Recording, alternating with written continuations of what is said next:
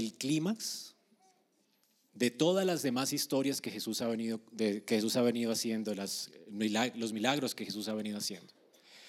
Estamos pues en el clímax del el Evangelio de Juan.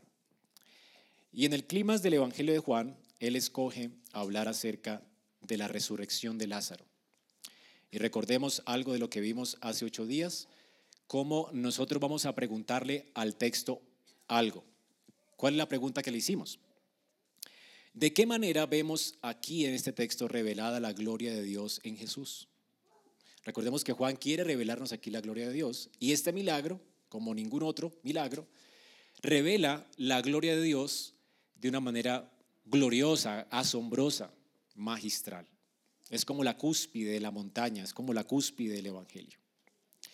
Y respondimos a esta pregunta, en primer lugar, diciendo que en este texto vemos aquí la manifestación visible del amor de Dios. ¿Cómo vemos aquí la gloria de Dios en Cristo? Y respondimos que aquí vemos visiblemente el amor de Dios. Y, fue de lo que hablamos hace ocho días, ¿verdad? Y hablamos acerca de cómo Jesús amaba a Lázaro y amaba a sus hermanas Marta y a María y cómo Jesús también amaba a sus discípulos. Recordemos el versículo 13. Acompáñeme al versículo 3, capítulo 13, versículo 1. Antes de la fiesta de la Pascua, sabiendo Jesús que su hora había llegado para que pasase de este mundo al Padre, como había amado a los suyos que estaban en el mundo, los amó hasta el fin. El Señor nos ama, hermanos. Y porque nos ama, Él permite las dificultades en nuestra vida. Y vimos cómo, porque el Señor nos ama, y porque el Señor amaba a Marta y a María, bueno, Lázaro muere. Y esta es una expresión grande del amor de Dios. Entonces, la, idea es que ellos experimentaron esto porque Jesús los amaba. Dios entonces, a causa de que nos ama, Él quiere no evitarnos los problemas a nosotros, sino que Él quiere mostrarnos su gloria, aún a través de los problemas. Hermanos, es a través de los problemas que podemos ver la gloria de Dios. En Juan 14, 21 Jesús dice, Quisiera que todos leyéramos Juan 14, 21.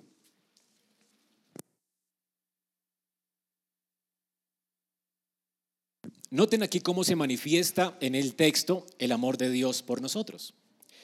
Dice que el que tiene mis mandamientos y los guarda, ese es el que me ama. Y el que me ama será amado por mi Padre, y yo le amaré y me manifestaré a él. Noten la progresión. ¿De qué forma el Señor nos ama? ¿Cómo el Señor nos ama? ¿Cómo Él demuestra su amor por nosotros? Manifestándose a nosotros. O que el mayor bien que tú pudieras recibir de Dios es una manifestación de su gloria.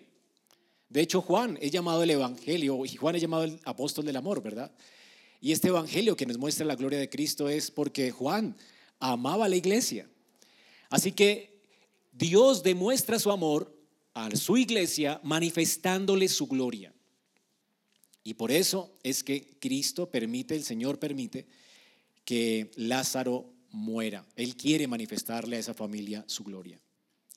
Él quiere que esa familia le conozcan. Él quiere que esa familia tenga su fe más arraigada en Él.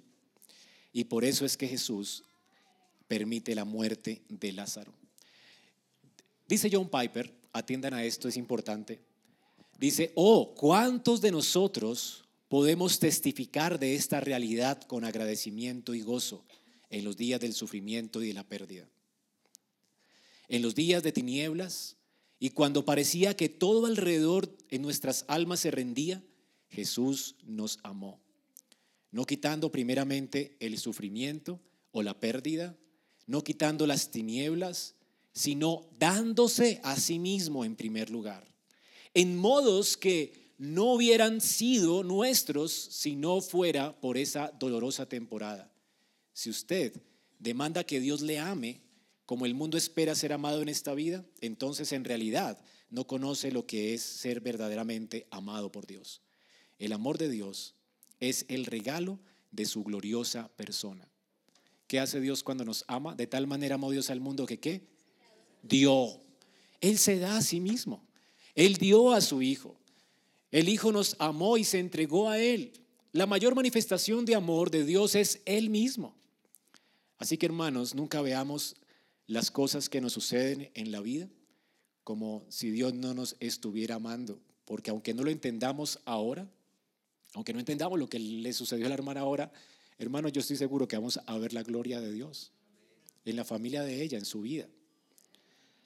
Porque el Señor nos ama y no podemos dudar ni un minuto del amor de Dios en nosotros. El Señor, si nos ama, manifestará la gloria de nuestro Señor en nosotros. Así que hemos visto, ese es el primer punto, la primera respuesta que hicimos. ¿Cómo vemos aquí la manifestación de Dios en Cristo? La vemos a través de la manifestación de su amor. En segundo lugar, hermanos, vamos a ver en nuestro texto que aquí Jesús manifiesta también la soberanía de Dios. Así que Jesús manifiesta el amor de Dios, pero también la soberanía de Dios. Juan, cuando está relatándonos esta historia, él quiere mostrarnos que Jesús tenía todo bajo control, si usted se dio cuenta.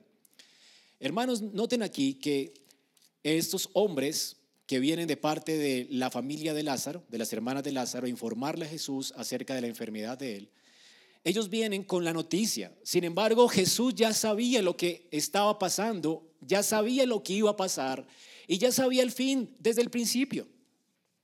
Así que Dios tiene en perfecto control todas las cosas. No hay algo que se salga de su control.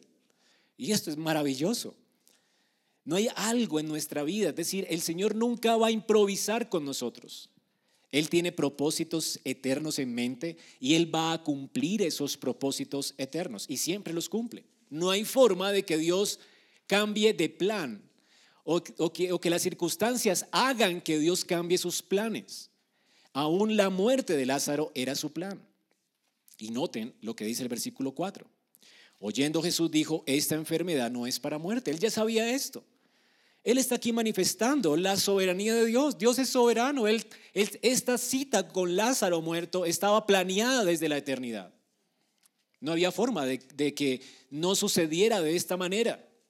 Mientras estas personas iban a informar a Jesús, Jesús ya sabía que Lázaro había muerto. Él sabía que no estaba enfermo. En ese momento no había ni chat, ni internet, nada de esto. Él sabía que Lázaro había muerto.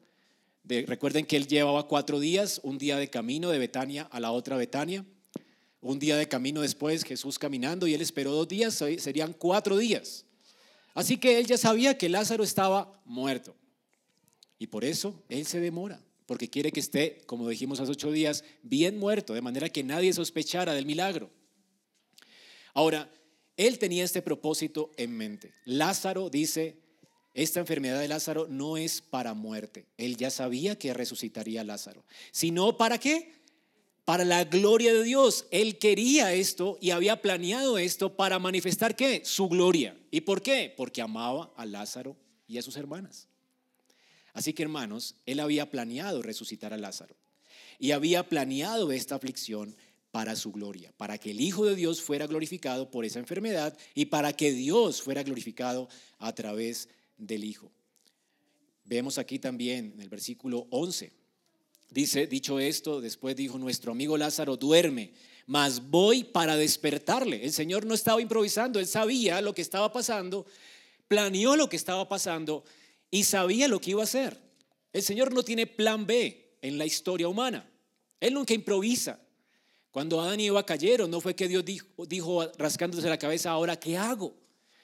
Y allí entonces inventó el plan de salvación. No, Efesios 1 nos dice que Dios nos escogió desde antes de que el mundo fuera creado, para que fuéramos santos y sin mancha delante de Él. Dios aún planeó la caída.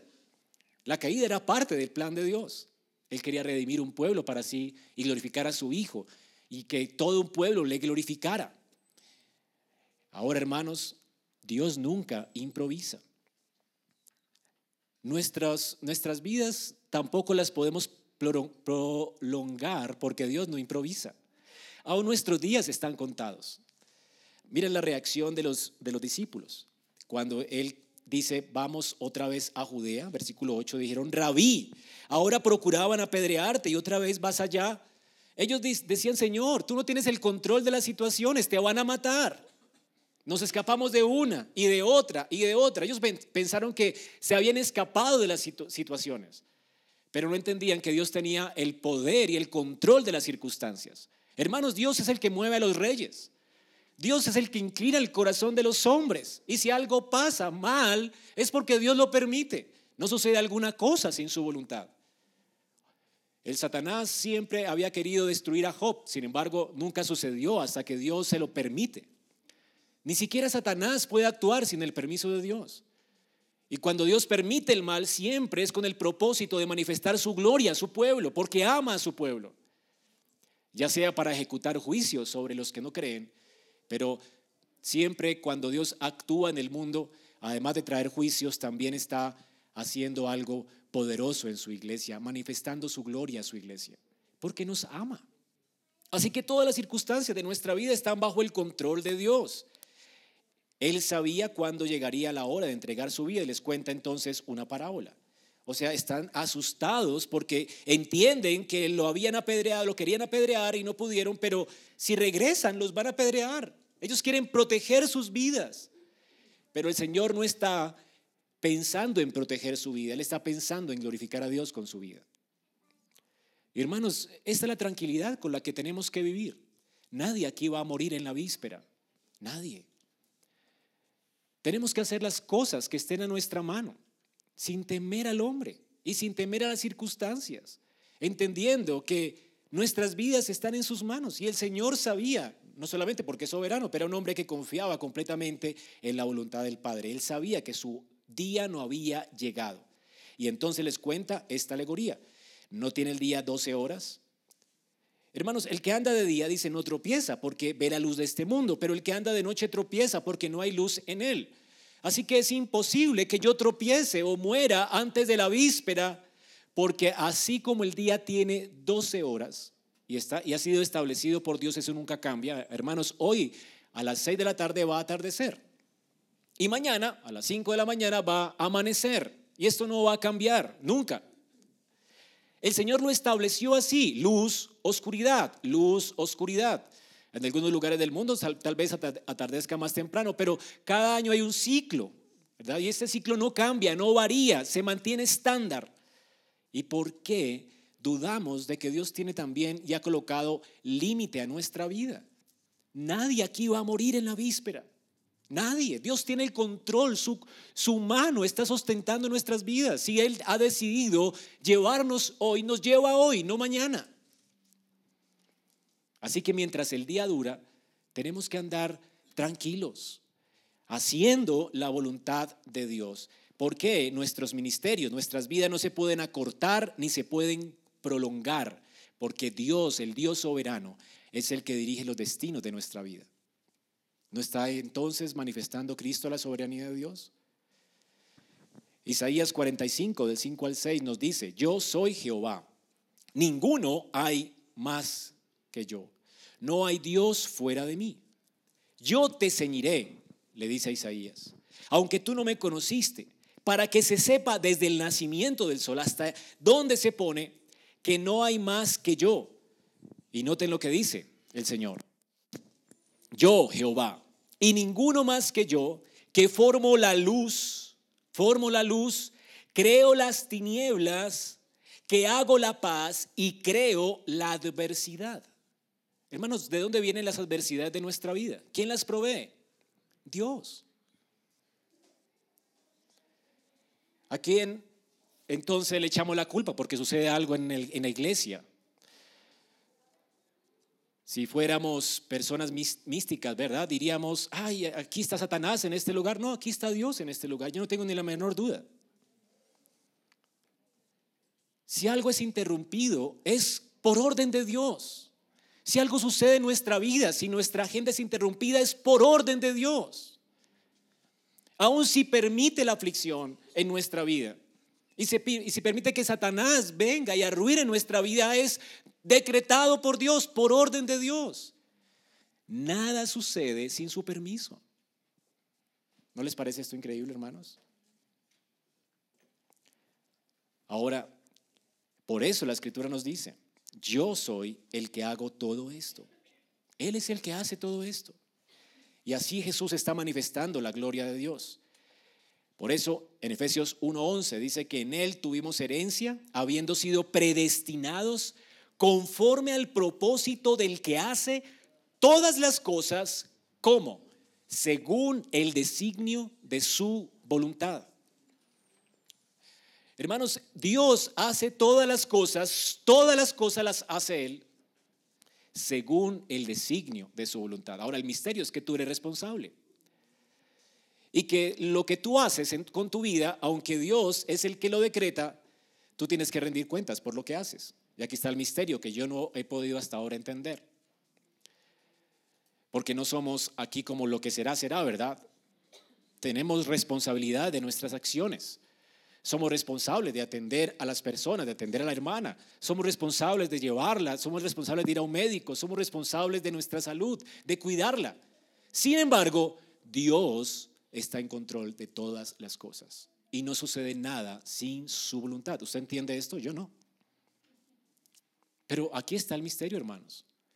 El Señor pues está mostrando que la parte de su responsabilidad como Dios hecho hombre, su responsabilidad humana, es someterse a la agenda de Dios y hacer lo que Dios le ha ordenado y él tenía una cita con Lázaro. ¿Verdad?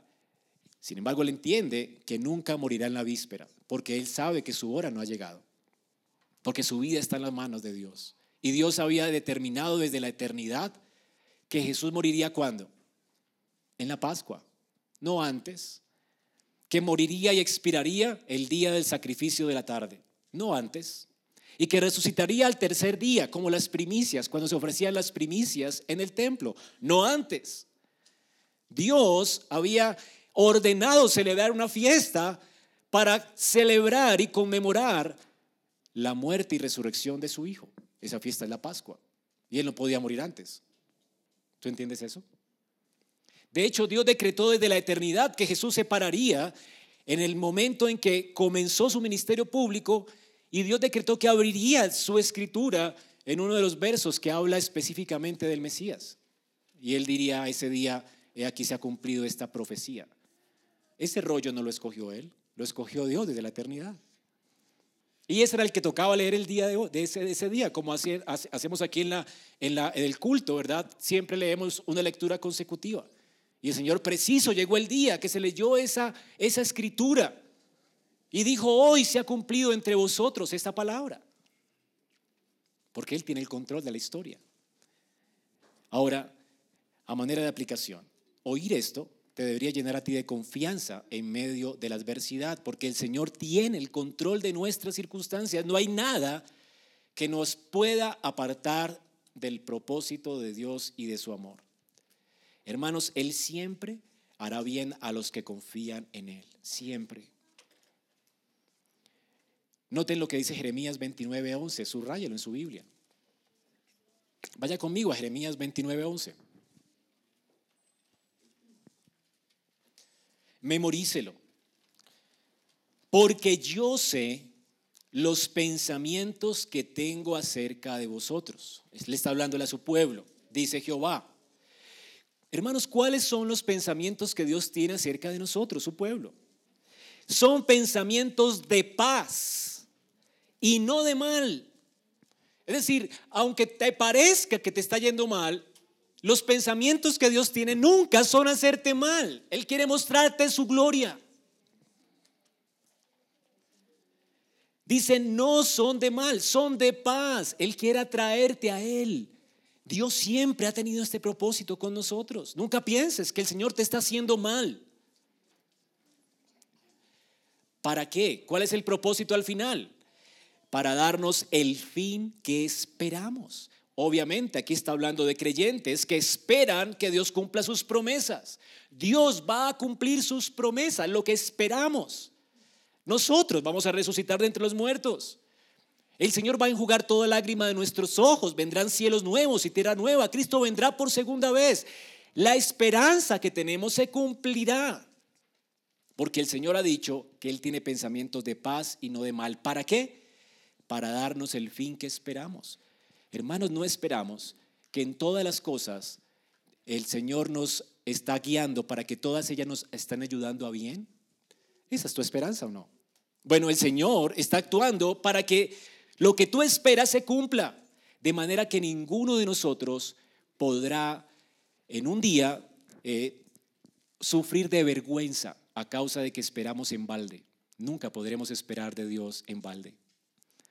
El Señor una y otra vez en su palabra nos muestra que Él es fiel a sus promesas. Sus promesas son como roca, son firmes y fieles, son inmutables. Sus promesas no se mueven. Él es fiel a ellas. Así que si tú esperas en el Señor, tú jamás vas a ser avergonzado.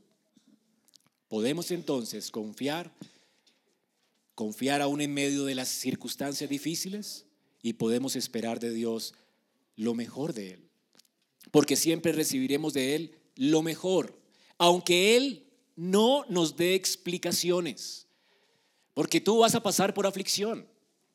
Y Dios no está obligado a darte explicaciones, pero si tú puedes creer que el Señor va a traer bien, porque los pensamientos que Él tiene acerca de ti, si tú crees en Él, son de bien y no de mal, para darte el fin que esperas. ¿Y cuál es el fin que esperas? Que Él obre su voluntad y te muestre su gloria en tu vida, porque ese es el propósito de su amor. Ahora, hermanos, la escritura nos dice que Dios muchas veces no nos da razones de lo que hace, porque Él es soberano. Y esto, esto implica que Dios es soberano. Job 33, 13 dice, ¿por qué contiendes contra Él? Porque Él no da cuenta de ninguna de sus razones. Dios no tiene que darnos cuenta de lo que hace. Él es soberano. La soberanía de Dios nos debe llevar a reflexionar en que muchas veces Dios va a hacer cosas en nosotros que no entendemos ahora. Ahora, muchas de ellas tal vez no las entenderemos nunca. Otras, el Señor dice, por ejemplo, cuando está lavando los pies de los discípulos, ustedes tal vez no están comprendiendo lo que estoy haciendo ahora, pero luego lo van a comprender.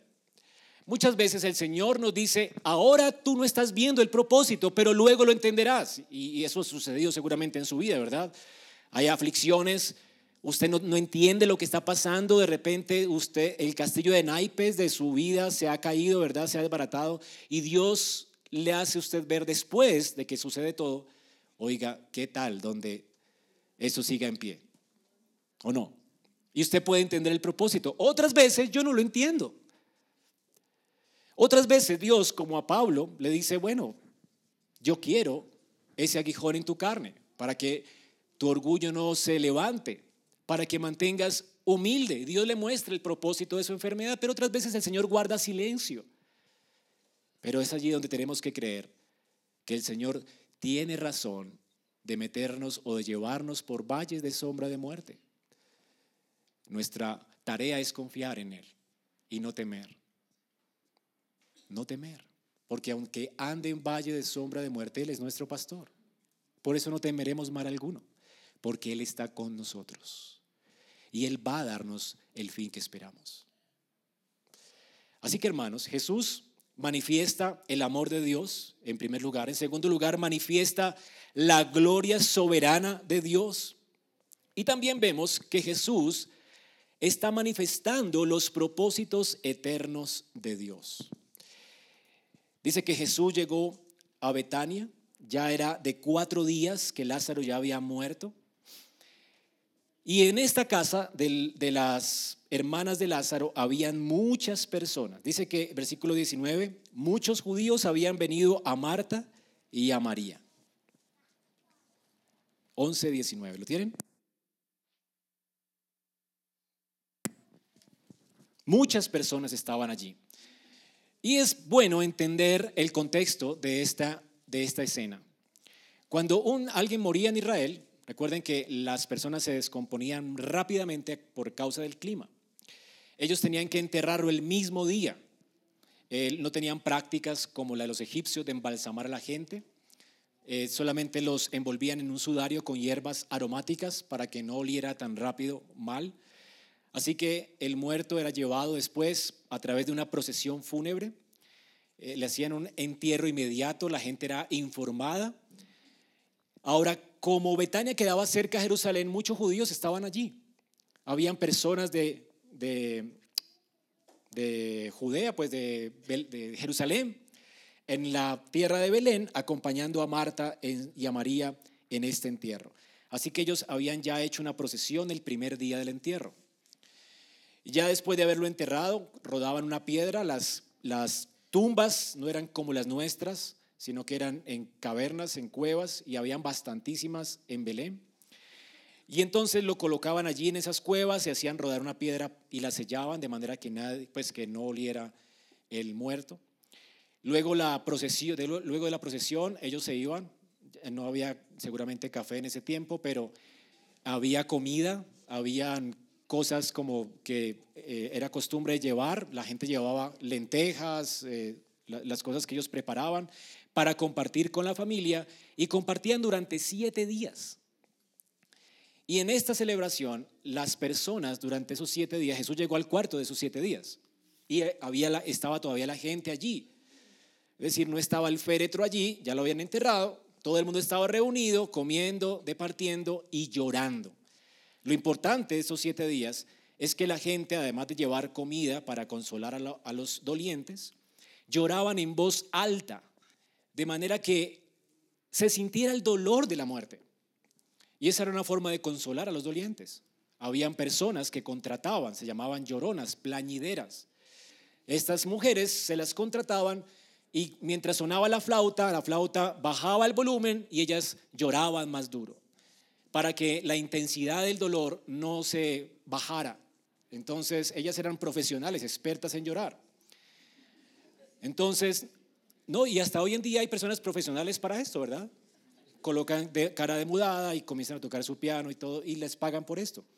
Y son muy buenos para realmente expresar, eh, actuar este dolor. Habían personas que actuaban el dolor. ¿Para qué? Para consolar así a los dolientes. Las conversaciones que tenías con los dolientes tenían todas que ver con el muerto. Y normalmente no se trataba de decir como que eso no es nada o algo así. Algunos decían, bueno, vamos a resucitar, les recordaban las esperanzas del, pacto de Dios, pero hablaban también de las historias del muerto, de lo que él había hecho con el propósito de consolar, de cómo lo recordaba la familia. Y entonces, y entonces esta era la costumbre. Ahora, a manera de aplicación, nosotros cuando alguien fallece nos sentimos muy incómodos, ¿verdad? No sabemos ni qué decir. Y si es que vamos al velorio, nos queremos eh, simplemente saludar, ¿verdad? Mi sentido pésame, y nos quedamos por 20 minutos y queremos salir corriendo.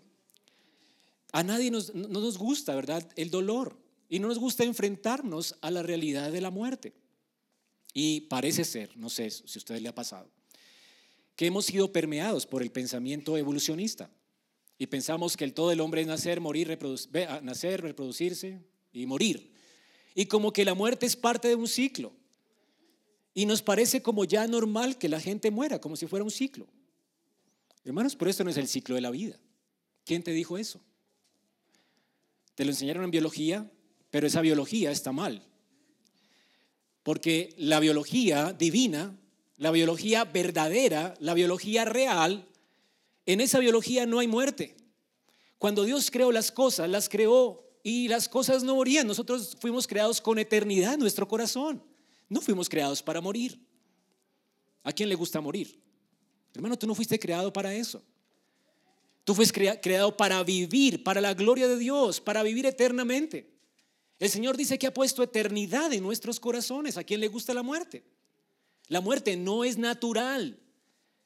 Cuando experimentamos la muerte, no tienes que pensar que eso es normal. Eso no es normal, es anormal. La muerte es una calamidad terrible. Porque la muerte es la paga por el pecado. Es como ver a alguien que está siendo condenado en una silla eléctrica y sabes que va a morir. Bueno, todos los que mueren es a causa del pecado. Porque todos pecamos. Y estamos destituidos de la gloria de Dios. Y Pablo dice, la paga del pecado es la muerte. Tú mueres porque eres pecador. Así que la muerte no es biológicamente natural, es antinatural. Por eso nos asusta y con razón. Por eso Jesús cuando llega a esta casa no trata de consolarlos de esa forma, como que no ha pasado nada. Ay, mire, tan bonito el muerto. No, aquí no ha pasado nada y se ríe. No, Él llora con ellos. Él siente el dolor de ellos. Lo que está pasando aquí es grave, es la consecuencia del pecado. Qué horrible es ver esto. Es como cuando escribe el salmista, el Salmo 90, Moisés escribe el Salmo 90 y ve la cantidad de tumbas que había dejado la rebelión de Israel y él se lamenta. Eso es horrible. Ver cómo nuestros días son como nada, son como la hierba que pasa, todos moriremos a causa de nuestros pecados. Señor, ten compasión de nosotros. Esto es horrible. Es allí donde necesitamos consuelo. Y es allí donde el Señor nos manda a estar, hermanos. No tenemos que huir de la muerte. La muerte es una realidad a causa de que somos pecadores. Y es por eso que como personas que han conocido la gracia de Dios, debemos buscar en lugar de la casa del banquete, la casa del luto. Es lo que nos dice Eclesiastés 7.2. Mejor es ir a la casa del luto que ir a la casa del banquete. No tenemos que salir corriendo. Es buena la costumbre de los judíos. Ellos no evadían el dolor, estaban con los dolientes, se quedaban muchos días con ellos, le llevaban comida, sabían que eso era difícil. Vivían con ellos el duelo de la muerte, lloraban con ellos. Y no estaban dándole paños de agua tibia, esto no es nada, no ha pasado nada. No, está pasando algo horrible. Ser separados de Dios es horrible ser cortados de los hombres, que tú pierdas a alguien, es horrible, es antinatural. El Señor nos creó como una humanidad. Y si se va a alguien a quien tú, que tú amas, es natural que sientas dolor y que lo expreses. El Señor es alguien muy natural. Era perfecto hombre y lloró. De hecho, aquí está el pasaje más corto de la escritura, ¿verdad? Versículo 35, Jesús lloró. Él se tomó en serio la muerte. Es una realidad que no podemos evitar. No es algo natural y como iglesia debemos aprender a lidiar con el sufrimiento nuestro y de otros. Es bueno hacer duelo. Es bueno llorar por nuestros muertos. Es saludable. Es, no es natural, ¿verdad? Que no nos dolamos. Eso sí no es natural.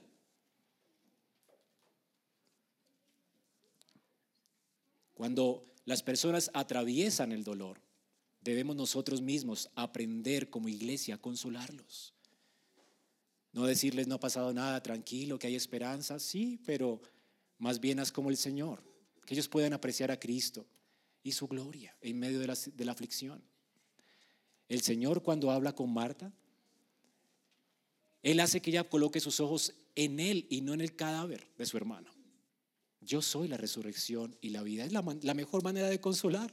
¿Cómo consuelas tú a alguien si tú no puedes hacer nada por el muerto? Pero si tú le puedes mostrar a Cristo, mira a Cristo, mira a Cristo. El Señor dice, mírame a mí, no mires al muerto, yo soy la resurrección y la vida. He aquí el mejor de los consuelos, hermanos. El Señor va a poner fin porque Él vino a solucionar la mortandad a causa de nuestros pecados. Él vino a poner fin a la muerte. Esto sí es esperanzador. El Señor vino a hacer algo para solucionar el problema de nuestros pecados. Hermanos, por eso dice John MacArthur que la salud de una iglesia no se mide por el número de personas que asisten cada domingo, sino por cómo se mantienen relaciones de amor en la iglesia hasta la muerte de las personas.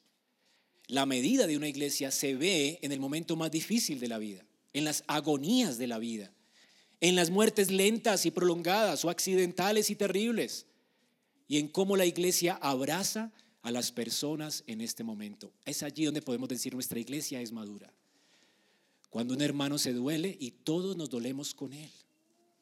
Y no solamente vamos a su funeral, sino que lo alimentamos, sino que lloramos con él, sino que lo abrazamos y lloramos con él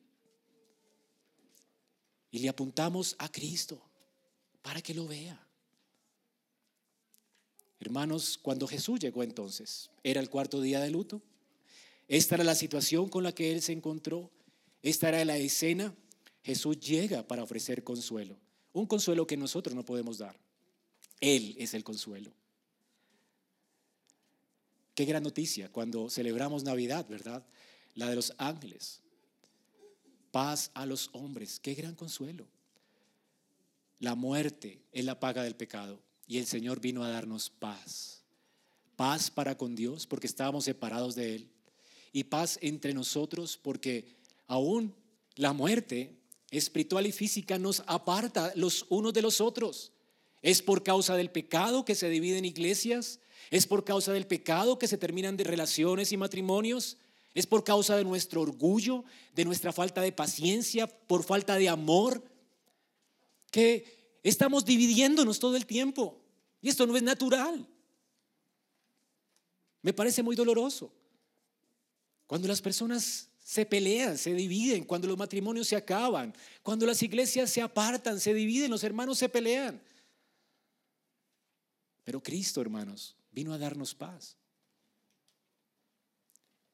Y esa paz pasa por alto las transgresiones de los unos con los otros. Soporta con paciencia las flaquezas de los unos y los otros. Es paciente para con todos. El amor es benigno, el amor no se jacta, el amor no se envanece, el amor no tiene envidia. El amor siempre espera lo mejor. Y este amor, hermanos, es el que Dios ha derramado sobre nuestro corazón. Entonces, noten aquí cómo podemos entender el propósito de Dios a través de Jesucristo. El propósito de Dios siempre había sido restaurar esas relaciones, poner la paz, hacer la paz. Todas las relaciones rotas que fueron dañadas a causa de nuestros pecados, el Señor vino a deshacer esa enemistad y hacer la paz. Y esto es lo que nos dice la palabra de Dios en Hebreos 2 del 14 al 15. Así que por cuanto los hijos participan de carne y sangre, él, Cristo, participó también de lo mismo, para anular mediante la muerte el poder de aquel que tenía el poder de la muerte, es decir, el diablo, y librar a los que por el temor de la muerte estaban sujetos a la esclavitud durante toda la vida. Hermanos, ¿por qué el Señor participó de la carne? ¿Para anular qué? El poder de la muerte. Y ese era el propósito eterno de Dios. Satanás pensó que se saldría con la suya y que el mundo estaría completamente apartado de Dios. Los hombres ya no expresarían más la gloria de Dios y los hombres se pelearían con los hombres. Satanás pensó lograrlo, pero no pudo, hermanos. Porque Dios tenía un plan soberano, eterno, glorioso, y es hacer la paz. Y cuando Adán y Eva, pensamos que Adán y Eva iban simplemente a morir y a estar bajo la ira de Dios, y ese matrimonio se iba a acabar a causa del pecado y su relación con Dios se iba a acabar. Inmediatamente el Señor les da esperanza y aunque los saca del jardín para que entiendan que están bajo maldición por causa del pecado y que deben de esperar un Salvador, el Señor habla con Adán y Eva. Y Adán y Eva tienen una relación de nuevo con Dios. Y ahora tienen la esperanza de que vendrá un Salvador y ahora la relación de ellos con Dios, aunque el pecado la estorbó, ahora sus corazones son vueltos en nuevas criaturas. Ellos mueren, pero ahora viven por causa de la fe. Y si usted nota en Génesis, cuando Adán le pone a su esposa Eva, madre de todos los vivientes, esa es su esperanza. Él sabe que de su mujer nacería un Salvador. Pero lo más glorioso, hermanos, es que el Señor mismo decreta esto. El Señor dice que ese es su plan, porque dice, tu mujer, tú Eva, tendrás enemistad con quién? Con la serpiente, el pecado que había hecho. La había hecho amiga de la serpiente.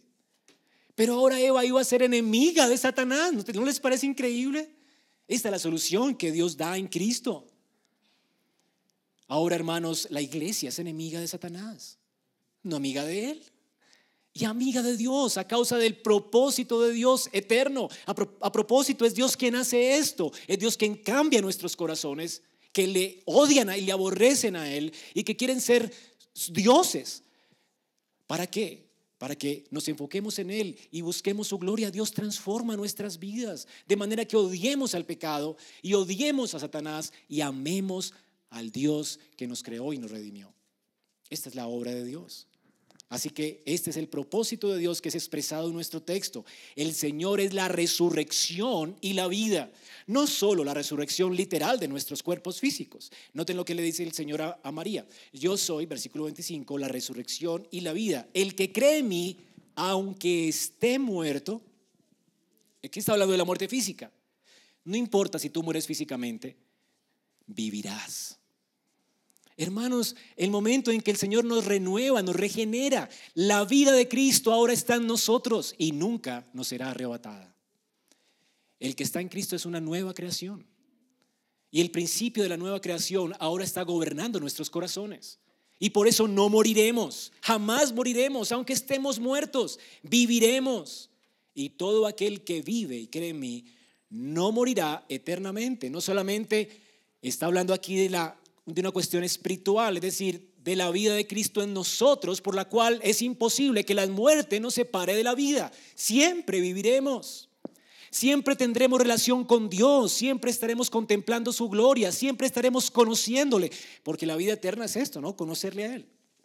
Ahora, pero además de esto, todo aquel que ya vive, ¿sí? Aunque muera, va a vivir eternamente. Dice, y todo aquel que vive y cree en mí, no morirá eternamente. Es decir, su cuerpo va a ser levantado. Y noten lo que el Señor le dice a María. ¿Crees? Perdón, a Marta. ¿Crees esto? Y la pregunta para ti en esta mañana es, ¿tú crees esto? ¿Crees que este fue el propósito eterno de Dios?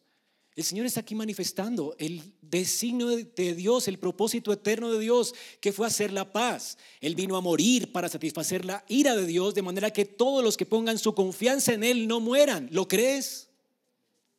¿Crees esto? Ahora, Marta hace su confesión pública. ¿Y qué confesión? Señor, dijo. Ella cree que Él es el Señor, cree que es su Señor. Y dice, yo he creído. ¿Pero qué cree ella? Que Él es el Cristo, el ungido de Jehová. El propósito eterno de Dios se ha cumplido en Él. La simiente prometida en Génesis 3:15 es Él. Él es el ungido de Jehová el hijo de Abraham, el hijo del rey David, el de la simiente de David que vendría a reinar sobre su pueblo, el ungido de Dios que vendría a poner fin a través de su expiación al problema del pecado y aquel que destruiría a Satanás en la cabeza y queriría a Satanás en la cabeza. Él es la simiente de la mujer. Tú eres el ungido. Pero no solamente dice esto, tú eres el hijo de Dios. Ahora ya no está refiriéndose aquí que Cristo simplemente es el, un hijo de Dios, dice el hijo de Dios, y noten cómo lo explica, que has venido al mundo. Ella entiende que Cristo es Dios, que estaba en el cielo y que vino a este mundo como el Hijo de Dios, no uno de los hijos de Dios. Hermanos, Cristo no es creado. Él es el eterno Hijo de Dios que vino a este mundo.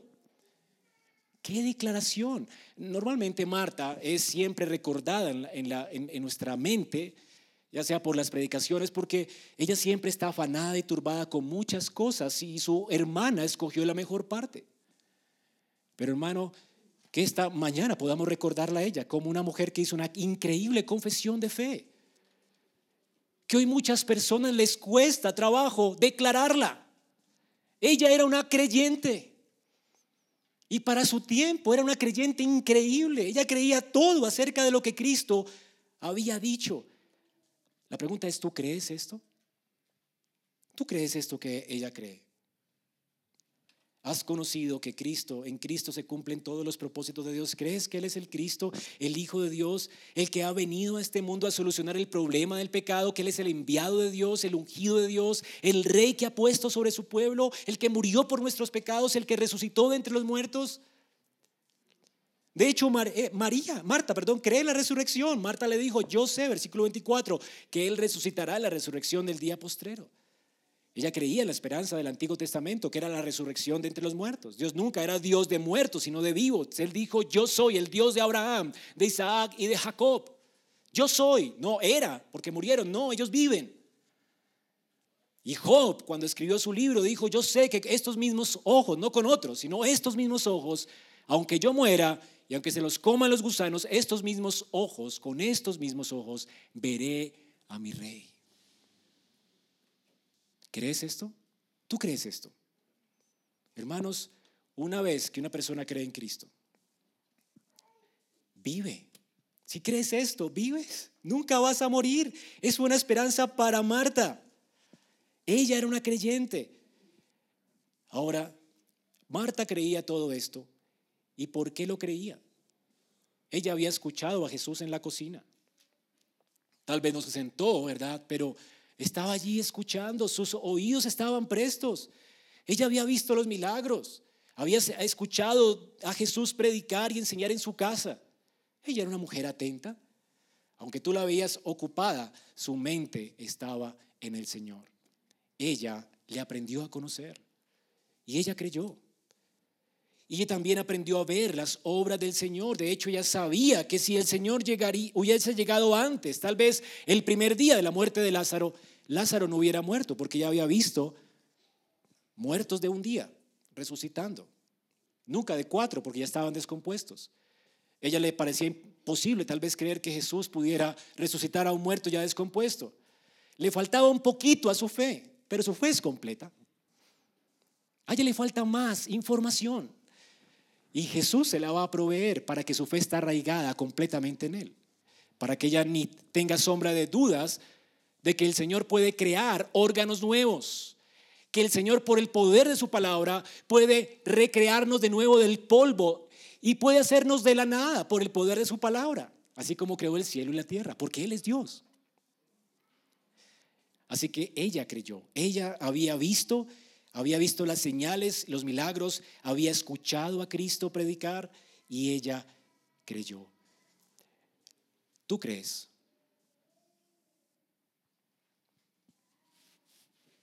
Ahora, si no crees, no será por falta de evidencia. La resurrección de Lázaro la vieron muchos, pero la resurrección más gloriosa, la resurrección de Cristo, la vieron demasiadas personas la escritura nos dice en 1 Corintios 15, 3, porque yo os entregué en primer lugar lo mismo que recibí, que Cristo murió por nuestros pecados, conforme a las escrituras, que fue sepultado y que resucitó al tercer día, conforme a las escrituras, y que se apareció a Cefas, después a los doce, luego apareció a más de 500 hermanos al mismo tiempo. Allí en el monte mientras ascendía, la mayoría de los cuales viven hoy, pero algunos ya duermen. Y noten que la muerte del creyente es un dormir, no es muerte. Me parece fantástica la, la palabra. Cuando el Señor dice, Lázaro duerme, se refería a la muerte. Porque para Dios la muerte del justo es solamente un descanso. Nosotros ya le conocemos a Él, tenemos la vida de Él en nosotros y cuando fallecemos, dormimos. Y un día nos despertaremos del sueño y le veremos en gloria, nuevos cielos y nueva tierra, y nuestros cuerpos serán recreados, como fue recreado el de Lázaro en la tumba. ¿Crees esto? El Señor resucitó y por eso es que nosotros resucitaremos con Él. El Señor resucitó y se apareció más de 500. Hay mucha evidencia. Y al último de todos, dice Pablo, como a un abortivo nacido de tiempo, al último de los apóstoles se me apareció a mí. Pablo fue el último apóstol. Ya no hay más apóstoles después de él. Y él fue el último que vio al Señor resucitado, porque era el requisito de un apóstol, ver al Señor resucitado. El Señor se le apareció a él mismo en el camino. Y, él le vio y da testimonio de que le vio. Y más de 500 dieron testimonio. La resurrección de Cristo, de Cristo, muchos testifican de ella. Así que no es por falta de evidencia si tú no crees.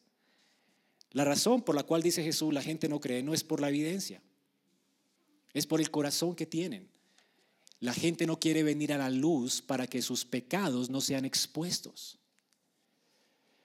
Hermanos, qué terrible es que la gente aborrece a Dios y aborrece la luz. La mejor forma, la mejor solución del pecado es venir a la luz para que, siendo las obras expuestas, podamos arrepentirnos. Cuando tú te ocultas es porque amas el pecado. Cuando tú te expones, a Dios, cuando confiesas tus pecados, alcanzas misericordia. Así que aborreces tu pecado, confiésalo. Confiésalo. Confiésalo a Cristo porque le ofendiste a Él. Confiésale a alguien tal vez para que te ayude con tus problemas. Confiésalo. Una vez sale la luz sobre tu maldad, se van a disipar las tinieblas. No vas a tener cómo esconderte. Hermanos, para mí ha sido increíble colocarme bajo la luz y el escrutinio de Dios y de su pueblo. esto es bueno para mi alma, porque yo no quiero esconderme de la luz. Pero la razón por la cual la gente no cree ni quiere venir a Cristo, ni quiere confesar sus pecados, y le parece terrible que otros sepan sobre sus pecados, es porque no quieren que sus obras malas sean expuestas. No ha habido un cambio en su corazón. Juan entonces nos muestra cómo Jesús en medio de esta situación está exhibiendo el amor, la gloria de Dios soberana y su eterno propósito de abolir la muerte y dar vida a su pueblo escogido, traer luz a su pueblo escogido, traer a la luz la vida y la inmortalidad. Y por último vemos aquí también cómo en Jesús vemos la manifestación de la codescendencia de Dios.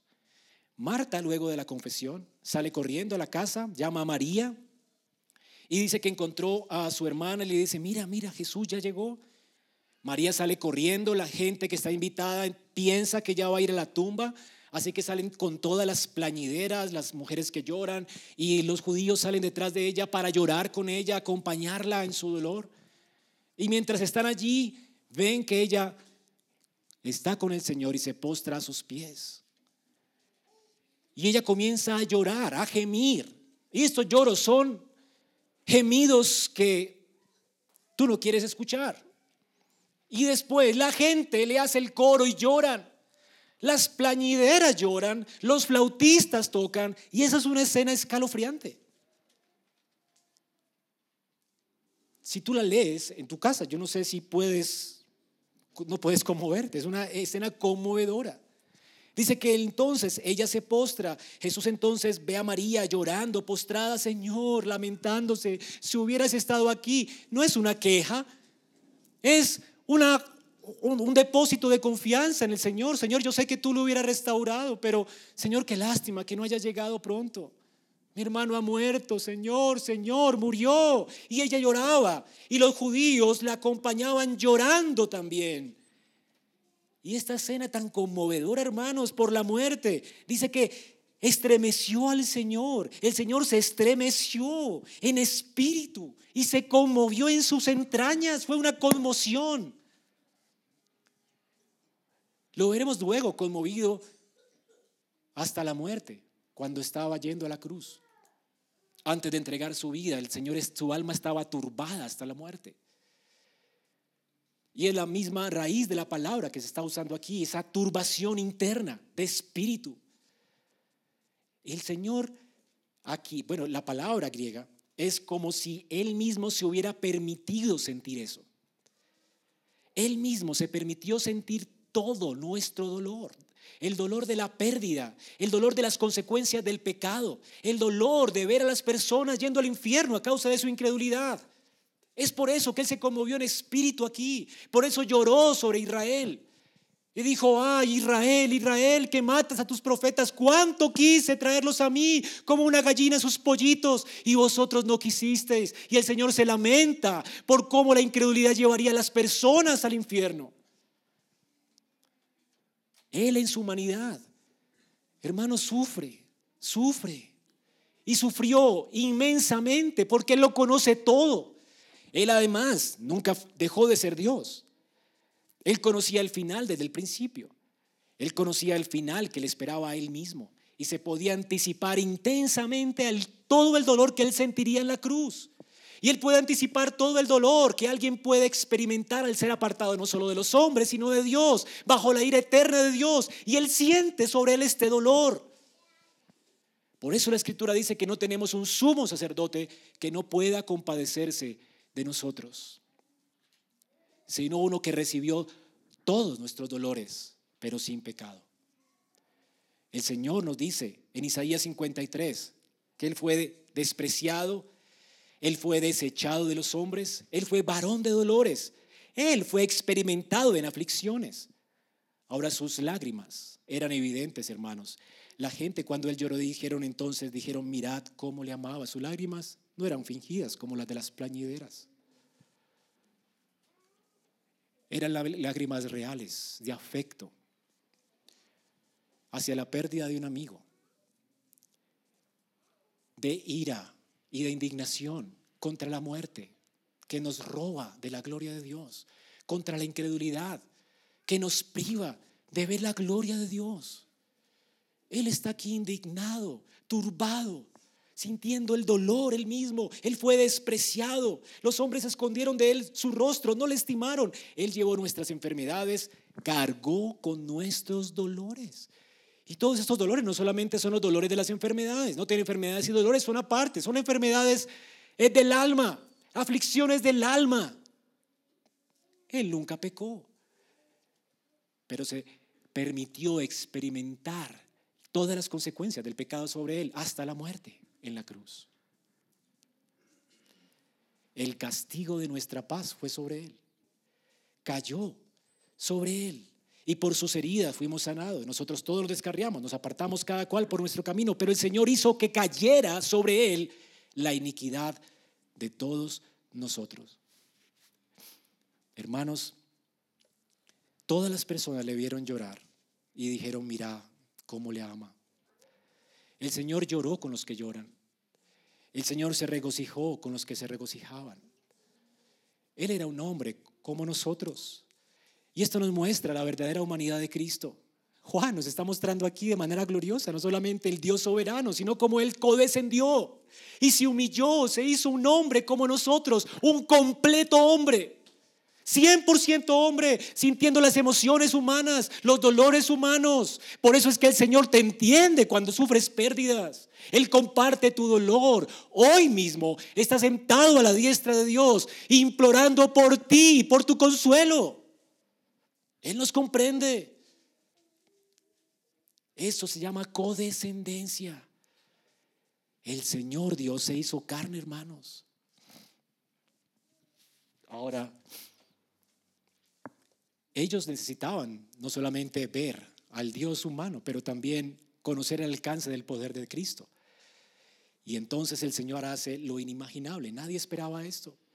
Cuando muere alguien, nosotros tendemos a sufrir de desesperación. Pero el Señor viene a consolarnos con este milagro para que creamos en Él, para que salga de aquí, no con lágrimas, sino con victoria porque sorbida fue la muerte en victoria. La cruz de Cristo, el Señor va a resucitar a Lázaro de entre los muertos por el poder de su palabra. Él va a darle a Lázaro una vida para que comparta con su familia. Y lo va a hacer porque Él va a morir por Él días después. Él va a llevar sobre sí mismo el castigo de nuestros pecados para que todo aquel que ponga su confianza en Él no muera, sino que tenga vida eterna en su nombre. Así que para nuestra fe, Jesucristo resucita a este hombre con el poder de su palabra. Hermanos, esto es glorioso. Y entonces él fue al sepulcro y profundamente conmovido otra vez, estaba aquí conmovido. Y la palabra aquí conmoción también se traduce en muchos lugares como respirar por la nariz, estar airado. Es como que estuviera indignado contra la muerte. Porque la muerte lo destruyó todo, el pecado destruyó todo. Y el Señor está indignado, pero Él no tiene indignación y simplemente se sienta a contemplar con indignación la muerte. Él hace algo a favor nuestro para solucionar el problema de la muerte. Y Él poderosamente ora a Dios para que todos entiendan que Él es el Hijo de Dios, que todo lo que Él pida será dado, como dice el Salmo 2. Gracias Padre porque me escuchas y con voz fuerte dijo, Lázaro, ven fuera. Y Lázaro resucitó de entre los muertos. Él no podía resistirse a la voluntad de la palabra poderosa de Cristo. Y esto es lo que Él va a hacer al final, al final de nuestra historia, hermanos. No hay uno aquí que no resucitará de entre los muertos. Ni uno. Y si tú no has creído en Él, resucitarás para perdición. Pero el Señor no quiere esto y por eso te estoy predicando esto hoy, para que tengas esperanza y confíes en Él y confieses que Él es el Cristo, el Hijo de Dios, el Salvador del mundo, que vino a morir por tus pecados, para que confieses tus pecados y te apartes y alcances misericordia. Para eso estoy aquí en esta mañana, para que no perezcas sin esperanza y luego resucites sin esperanza. Tú no tienes que morir hoy sin esperanza. Tú puedes venir hoy a Cristo y tener vida en Él. Ven a Cristo. Ven a Cristo y tendrás vida en Él. No salgas de aquí sin entregarle tu corazón al Señor. Todos vamos a morir. Y esta es la única oportunidad que tienes. Tu vida ahora, no hay purgatorio. Una vez que mueres, el Señor vendrá por segunda vez y resucitarás, unos para juicio eterno y otros para salvación eterna. Y los que se salvan son únicamente los que han puesto su confianza en Él, porque Él murió por los pecadores, para darnos vida con Él. Él vivió la vida que no vivimos y Él murió la muerte que merecíamos. Ese es el Evangelio que salva. Ahora, aquí no hay trompetas, no hay ángeles, no hay luces, no hay nada espectacular. Simplemente una voz, hermanos, descansen en el Evangelio. Es la palabra de Cristo. Es el Evangelio que salva. Cristo habla y los muertos resucitan espiritualmente. Y cuando Él venga y hable, resucitarán físicamente. Y el Señor nos ha dicho, vayan y anuncien el Evangelio, prediquen su palabra, no inventen hermanos. Aprendan el Evangelio de Cristo. Tú no necesitas un espectáculo, musiquita suavecita para que impacte a la gente. No hay ángeles, no hay cosas milagrosas. Aquí el único milagro es un verbo. Lázaro, sal fuera. Un verbo, una palabra y bastará para que los muertos se levanten. Se fiera a la escritura. Cuéntale a la gente lo que Cristo ha hecho por ti y sé fiel. Y esto restaurará el alma de las personas la salvará, la sanará.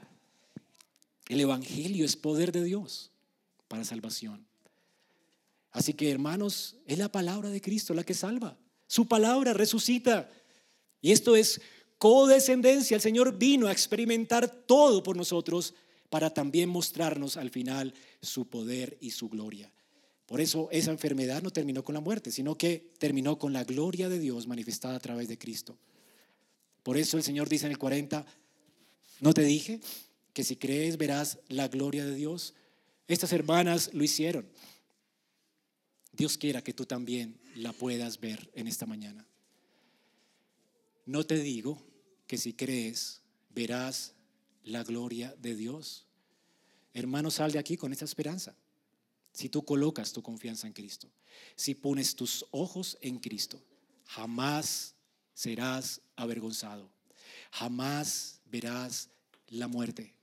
No vendrás a condenación jamás. Hoy mismo pasarás de muerte a vida y contemplarás su gloria. ¿Y cómo se contempla su gloria? Por su palabra. Su palabra es poderosa. Tú la vas a entender porque Dios te dará su espíritu. Y tú la vas a amar porque Dios derramará su amor en tu corazón. Y tú vas a poderla obedecer. Porque el Señor te va a sostener mientras dependas de Él. Hermanos, no hay pérdida si confías en Cristo. No hay pérdida. Toda pérdida es si dejas de mirarle a Él. Termino con este texto en Romanos 5 del 1 al 11. Justificados pues por la fe, tenemos paz para con Dios por medio de nuestro Señor Jesucristo. Porque también tenemos entrada por la fe a esta gracia en la cual estamos firmes y nos gloriamos en la esperanza de la gloria de Dios. Y no solo esto, sino que también nos gloriamos en las tribulaciones, sabiendo que la tribulación produce paciencia, la paciencia prueba, la prueba esperanza y la esperanza no avergüenza. ¿Y por qué? Porque el amor de Dios ha sido derramado en nuestros corazones por el Espíritu que nos fue dado. Porque Cristo, cuando éramos débiles, a su tiempo murió por los impíos. Ciertamente apenas morirá alguno por un justo. Con todo, pudiera ser que algunos hará morir por el bueno, mas Dios muestra su amor por nosotros. Mucho más, dice, en que siendo aún pecadores, Cristo murió por nosotros. Pues mucho más estando ya justificados en su sangre, por él seremos salvos de su ira. Jamás veremos la ira. Porque siendo enemigos, si siendo enemigos fuimos reconciliados con Dios por la muerte de su Hijo, mucho más, estando ya reconciliados, seremos salvos por su vida. Y no solo esto, sino que también nos gloriamos en Dios, por el Señor nuestro Señor Jesucristo, por quien hemos recibido ahora la reconciliación. Y esto resume bien nuestro texto. Hermanos, demos gracias a Dios por esta mañana. Oremos. Padre, agradecemos por llenar nuestro corazón de esperanza y por permitirnos ver tu gloria en este texto, porque pudimos conocer más tu amor, pudimos comprender mejor tu soberanía, pudimos comprender tu propósito y tu plan eterno de redimir todas las cosas y de hacer la paz, y cómo lo has cumplido en Jesucristo al redimirnos y al darnos entrada a tu trono de gracia y a tu reino eterno. Y también podemos ver tu codescendencia, de cómo te sujetaste al Padre y viniste a este mundo y tomaste forma de hombre, siendo Dios. Y como hombre te humillaste y te permitiste recibir sobre ti todos nuestros dolores, todas nuestras necesidades, todas nuestras angustias, todas ellas las experimentaste por amor a nosotros. Gracias, Señor. Permite en esta hora, Señor, que podamos contemplar más tu gloria y entender cuán grande es tu amor, cuán poderoso es tu poder, cuán increíble es tu gracia, cuán bueno eres tú. Y permite que los que no te conocen te conozcan en esta mañana, de manera que puedan experimentar esto, tu amor, tu poder, tu soberanía obrando a favor de ellos, tu gracia inmerecida, tu amor soberano, tus propósitos eternos. Señor, si hay alguno que no está reconciliado contigo, que hoy, Señor, tú produzcas en él vida y pueda venir al arrepentimiento de la fe por el poder de tu evangelio. Gracias, Señor, porque sabemos que nos escuchas. Y también, Señor, seguimos implorando por la vida de Ivonne y por la vida de su nené. Sosténlos. Rogamos, Señor, que esa enfermedad y eso lo que le pasó sea para tu gloria podamos venir y dar testimonio de lo que has hecho en ella. Te lo imploramos, Señor. Es lo que te queremos, Señor, pedir. Pero sabemos que tú haces lo que más nos conviene. Pero si, Señor, sé propicio. Sé propicio, Señor. Y ayúdanos. Te lo pedimos en Cristo Jesús. Amén. Vamos a ponernos de pie, hermanos.